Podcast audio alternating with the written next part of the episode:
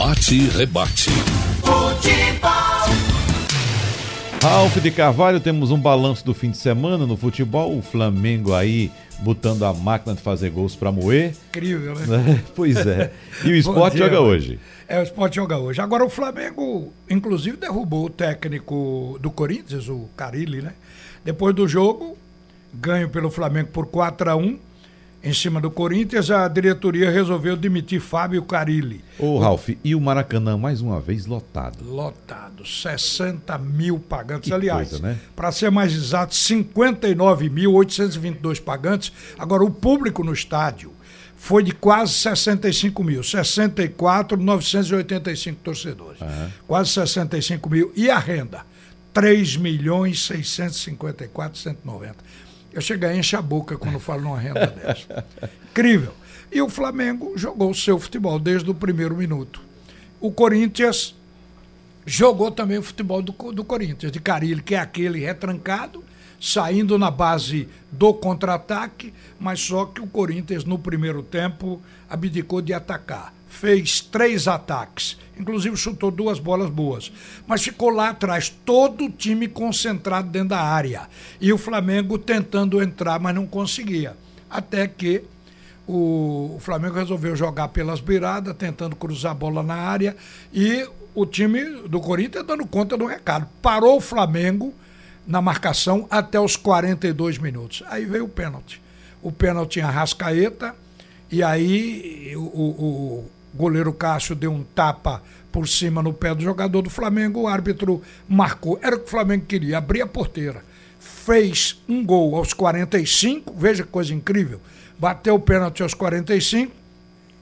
O Corinthians colocou a bola no centro, teve que sair pro jogo. Time grande perdendo por 1 a 0 e em seguida o segundo gol. Só no primeiro tempo o time do Flamengo meteu 2 a 0 e mais dois no segundo tempo e o Corinthians achou um gol. Agora, o que é irônico é que o Fábio Carilli se despediu do Corinthians levando uma goleada de 4 a 1 e ele que é autor de um esquema defensivo que chegou a levar o Timão ao título brasileiro de 2017. Foi também com esse esquema tricampeão paulista 2017, 2018, 2019. Agora, com a queda do Carilli, quem vai assumir o Corinthians é o técnico do sub-20 corintiano, é o Diego Coelho.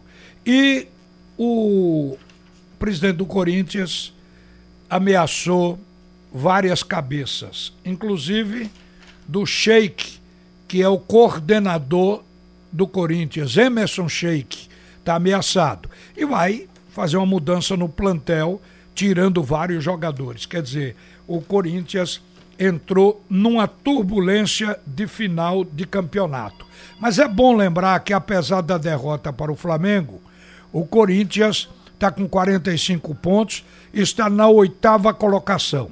Aí agora o que falta é o Corinthians tentar subir para o G6, para fazer uma pré-Libertadores. O último do, G, do G6 é o Clube Atlético do Paraná, só tem um ponto a mais que o Corinthians, tem 46. Então o Corinthians ainda tem possibilidade de reagir. Mas o que a gente deixa no ar é que o sistema feito pelo Carilli, que funcionou muito bem em 2017, foi a sensação no Brasil. Você vê como o futebol evolui. Aí, como o futebol brasileiro também está atrasado em algumas coisas no plano tático, aí chega o Jesus, recupera um futebol que o Brasil jogava na década de 80 ou até antes, o futebol que fez com que o europeu eh, se admirasse a maneira de jogar de Tele Santana, de São Paulo, do Santos, das equipes principais do Brasil na época, que eram copiadas também lá na Europa.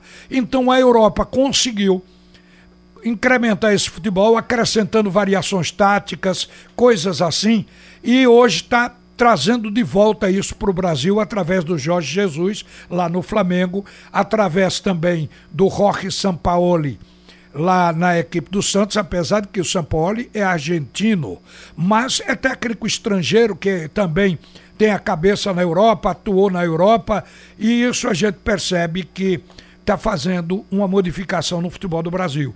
O Flamengo hoje é um modelo. Então, um modelo que deu certo em 2017 não está dando certo agora, que é o do Corinthians.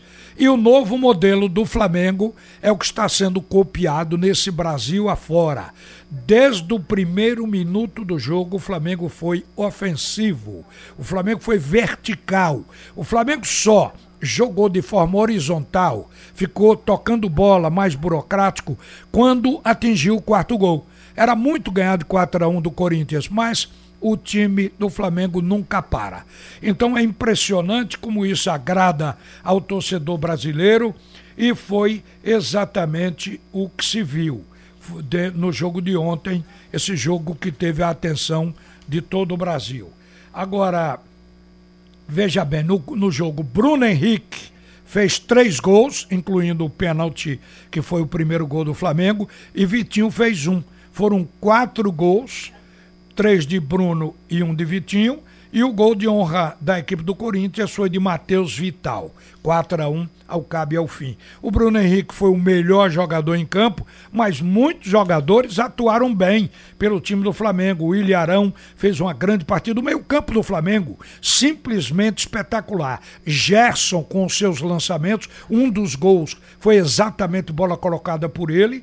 A gente viu uma partida brilhante do Everton Ribeiro e o time do Flamengo novamente encantou em campo. Bruno Henrique, sem a presença do Gabigol nesse jogo, ele atuou mais aberto pela esquerda, mas mais na frente. Porque quando o Gabigol joga, ele joga mais atrás, vem sempre de trás. Os dois fazem a combinação mortal de jogada e a finalização geralmente redunda em gol. Ontem ele teve que fazer esse papel na frente. No primeiro tempo levou um tempinho numa espécie de adaptação. Mas depois deslanchou e fez três gols no jogo. Ninguém pode exigir mais de um jogador. Eu acho que é, esse é o cara para mudar a seleção brasileira, hein?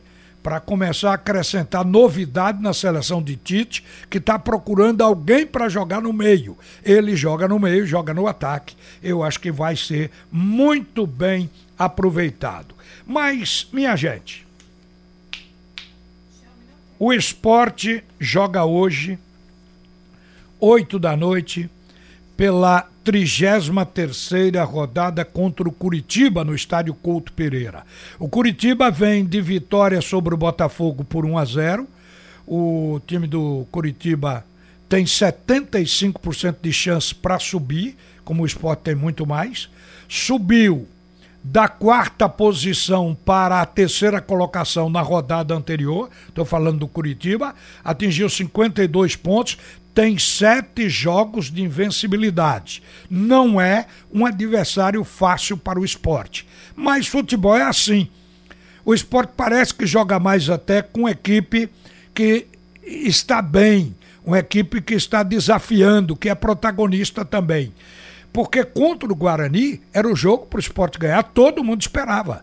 E o esporte fez aquela partida, não jogou bem. Agora que o adversário é mais forte e vem dessa sequência, é possível que o esporte consiga jogar melhor do que contra o Guarani e indiscutivelmente ser um time finalizador que não foi naquela partida.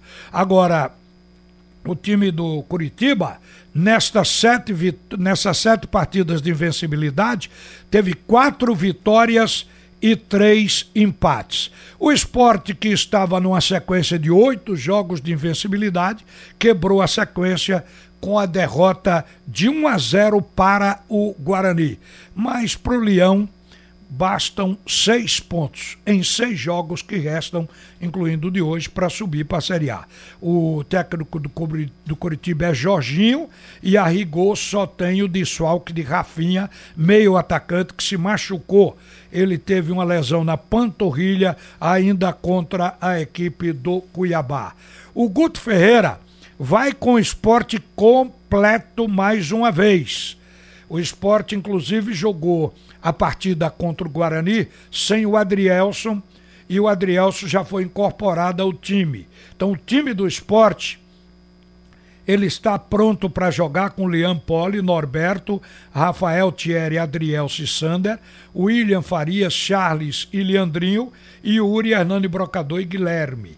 O esporte ficou treinando concentrado em Itu no hotel que foi construído para hospedar o Japão na Copa do Mundo de 2014 aqui no Brasil. É um dos endereços para hospedagem mais caro do futebol brasileiro. Mas, no entanto, tem uma estrutura espetacular como hotel e centro de treinamento, porque foi feito para uma Copa e tem dois gramados que, segundo Guto Ferreira, são os melhores para treinamento no território nacional. O hotel mantém a conservação. E o esporte, tudo indica que não poupou dinheiro exatamente levando a equipe para lá. Foram três dias é, depois do, do, do, do jogo com o Guarani. E o esporte ficou lá até seguir para Curitiba. Mas vamos ouvir a última entrevista feita pelo João Vitor com o técnico Guto Ferreira, o que ele fala do time que saiu angustiado da partida com o Guarani e o astral que pode estar no time precisa estar para hoje no jogo contra a equipe do Curitiba. A indignação foi grande, eles não estão nada felizes com o desempenho deles. É, nós não estamos é, felizes com o que nós fizemos contra o Guarani. Mas é jogo a jogo. Você vê que a rodada acabou, a única equipe que fez resultado das que estavam em cima, um resultado extremamente positivo, foi o Curitiba. O Bragantino perdeu, o, o América empatou em casa e o Atlético empatou fora. E esse é o campeonato. Tem que pensar jogo a jogo e mais do que nunca, né? A gente conseguir filtrar qualquer tipo de, de, de empolgação ou de é, situação é, é, que possa trazer algum tipo de, de conforto. Agora não tem conforto. Agora é pau, é jogo a jogo, é competitividade extrema, é guerra. Né? E é dessa maneira que a gente pensa o jogo do Curitiba. Nós temos que ir lá e temos que buscar resultado. Temos que trazer ponto de lá. É, existem momentos e momentos. E você tem que ter a sensibilidade de ver como é que foi a resposta pós. É, imediatamente após o jogo, não adianta você é, chegar e dar uma porrada ou qualquer coisa assim, porque não vai somar nada. Então você fica analisando e conversando com as pessoas que estão, é, que são do staff, que estão envolvidas, que estão rodeando os jogadores e captando o que, que é que está é, é, é, dentro do ambiente. E através disso você tira a sua conclusão e começa a trabalhar em cima. Quando existe uma indignação muito grande como está existindo, e ao mesmo tempo é, você tem que ver como é que está o nível de confiança e o nível de resposta. Se existe um nível de confiança e um nível de resposta, de comportamento, que é o que aconteceu ontem, né, no treino, ontem ontem, você conversa mais pontual, clareando erros, clareando situações do porquê. Né? É, eu trabalhei 18 meses com o Tite, o Tite falava muito você tem que saber por que ganha, por que empata e por que perde. Então, nós fizemos análise por que nós perdemos. Olha, o interessante dessa disputa de hoje do esporte com Curitiba é que o esporte está fazendo uma boa competição. A gente sabe que o esporte, no retorno, foi a equipe que mais cresceu. Agora, o Curitiba, nas últimas seis, sete rodadas, o time do Curitiba cresceu, se estabilizou, porque vinha oscilando muito também, foi nesta reta final. E o Curitiba está jogando todas as fichas nessa probabilidade. Depois do jogo do esporte, continuar pontuando para poder subir para a Série A. Porque a vez do Curitiba foi agora. Então o Curitiba venceu nesses sete jogos invictos o Curitiba venceu o Guarani por 1 a 0, o Criciúma por 1 a 0, o São Bento por 2 a 1 e o Botafogo de São Paulo por 1 a 0. Empatou com o Vila Nova de Goiás 2 a 2 empatou com o Operário do Paraná em 0 a 0 e empatou com o Cuiabá em 3 a 3. Esta foi a fase boa da equipe do Curitiba. Hoje, com o esporte, essa fase pode acabar. A gente espera que aconteça assim. Atualmente, o Curitiba é o terceiro colocado com 52 pontos. É uma sequência que firmou o Coxa dentro do G4. Agora, gente, a situação da classificação da Série B, porque hoje é segunda-feira, e segunda-feira é dia de deixar o roteiro pronto para vocês. O Bragantino continua na liderança com 62 pontos, o esporte continua lá no seu segundo posto, é o segundo colocado com 56, diferença para o Bragantino de 6 pontos. O Curitiba vem em terceiro com 52 pontos, diferença para o esporte de 4 pontos, o esporte está à frente mais do que uma vitória. O Atlético de Goiás é o quarto colocado com 51 pontos. Aí aparece o América. O América é o quinto colocado com 59. Isso significa dizer que a diferença para o esporte é de 7 pontos. É, 50, 49 com, com 7 vai dar os 56 que o esporte tem. Então, esse, este é, esta é a distância do esporte para o América, que é o quinto colocado no momento. Agora, para você também se atualizar, se não teve tempo de fazer ontem, os resultados da primeira divisão onde o Flamengo lidera com 71 pontos. O segundo colocado é o Palmeiras com 63 pontos. O terceiro é o Santos com 58 e o quarto é o São Paulo com 52 pontos. Aqui são os quatro que vão direto para a Libertadores. Agora para a pré-Libertadores, a gente tem Grêmio com quinta colocação, 50 pontos. Clube Atlético do Paraná com 46 ao sexto. Aí na área, no setor da Sul-Americana, o Internacional, mas o Internacional é, ele está com 46 pontos na sétima colocação. E o Corinthians aparece na oitava com 45 pontos. E o Goiás aparece na nona com 42 na décima colocação, o Bahia com 42. Na décima primeira, o Vasco com 39. Olha o Luxemburgo aí tirando o Vasco do sufoco. Na décima segunda, o Fortaleza com 36 pontos. Décima terceira colocação, o Clube Atlético Mineiro com 36. E aqui para. Daqui para Cima é a Sul-Americana. Para baixo são os clubes que estão fugindo do rebaixamento.